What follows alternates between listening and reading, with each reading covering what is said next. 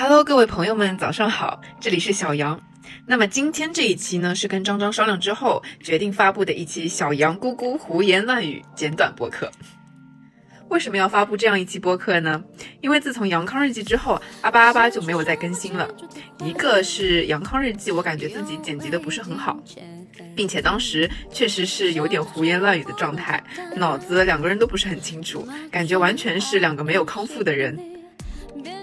然后阳完之后，紧接着就是新年了嘛，而且我还在一月二十六号的时候就已经出发了，出了一趟远门去新疆，进行了九天八晚的一个旅行。上一次旅行我还是在二零二零年，所以这一次旅行也是非常精彩，也非常值得在后续的播客中跟大家分享的。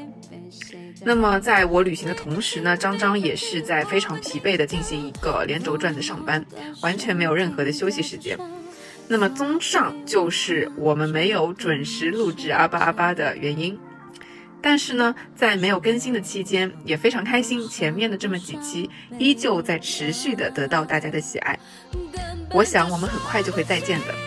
准备好迎接我们和春天吧。